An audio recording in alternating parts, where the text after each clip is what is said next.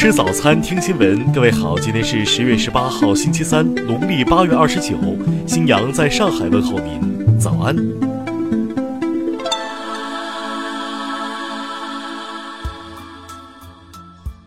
首先来关注头条消息：二孩时代，孩子跟谁姓，在一些家庭里产生了分歧。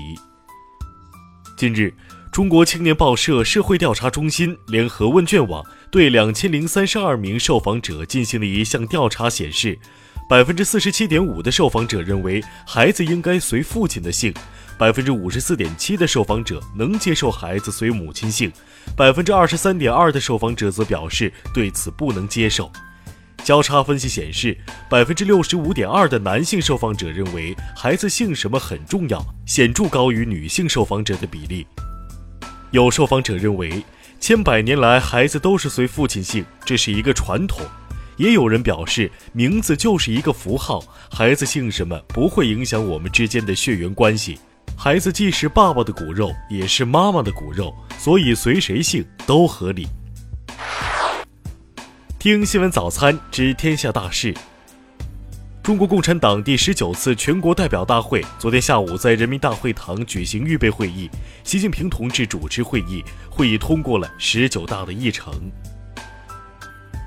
据商务部消息，前三季度我国对外累计投资七百八十点三亿美元，降幅进一步收窄，对外投资行业结构持续优化。今年以来，已有十八个省份调高了最低工资标准。京津沪的月最低工资标准突破两千元，其中上海最高，每月两千三百元。近日，养老机构服务质量基本规范已完成征求意见稿，要求养老机构配备网络，注意保护老年人隐私。据海关统计，前九月中国进出口额同比增长百分之十六点六，顺差收窄百分之十七点七，进出口结构进一步优化，动力转换加快。据国家机关事务管理局消息，中央和国家机关一百四十个部门公车改革率先收官，五年来公车压减逾六成，接待支出降超七成。十六号，国家能源局表示。风电将在新能源当中率先摆脱补贴依赖，至二零二二年基本上实现风电不依赖补贴发展。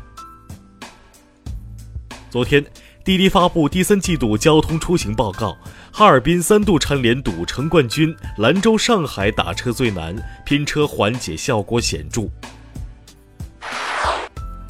下面来关注国际方面，美国白宫近日发表消息说。总统特朗普已经确定于今年十一月五号开始亚洲寻访，将于十一月八号到十号访问中国。日本首相安倍晋三昨天向靖国神社秋季例行大祭供奉祭品，中方表示敦促日方切实做到正视和深刻反省侵略历史。近日，奥地利国民议会选举投票结束。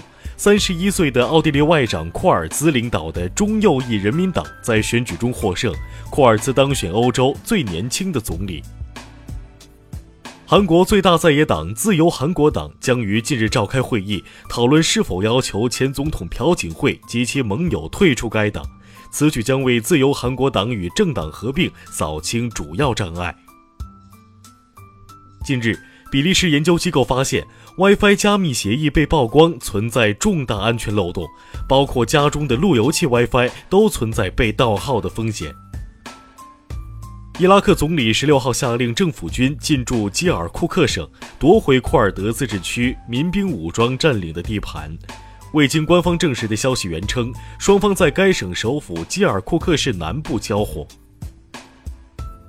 为了增加对朝压力。欧盟十六号决定全面禁止对朝鲜投资以及对朝出售成品油与原油，并将向朝鲜的个人汇款限制从一点五万欧元削减至五千欧元。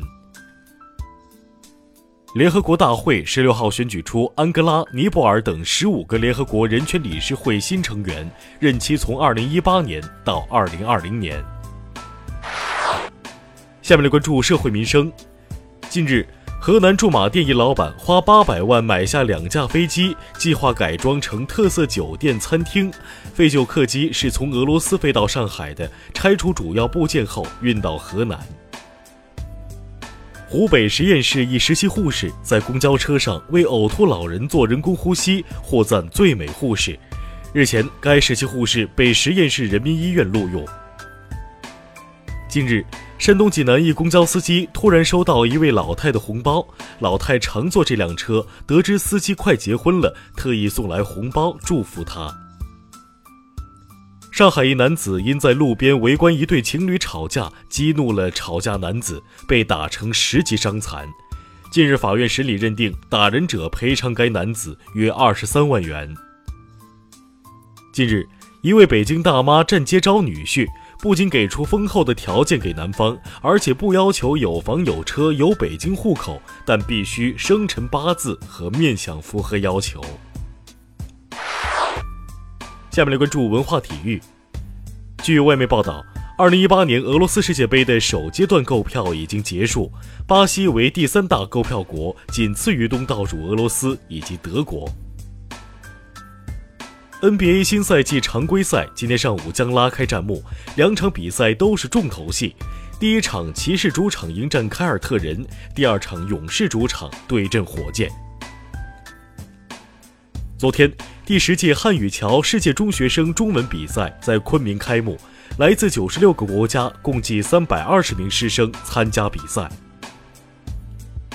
昨天上午，电影《守边人》举行首映式，该影片根据真人真事改编，讲述了新疆塔城一名基层护边员的故事。以上就是今天新闻早餐的全部内容，请微信搜索 xwzc 零二幺，也就是新闻早餐拼音首字母再加数字零二幺。如果您觉得节目不错，请在下方拇指处为我们点赞。一日之计在于晨，新闻早餐不能少，咱们明天不见不散。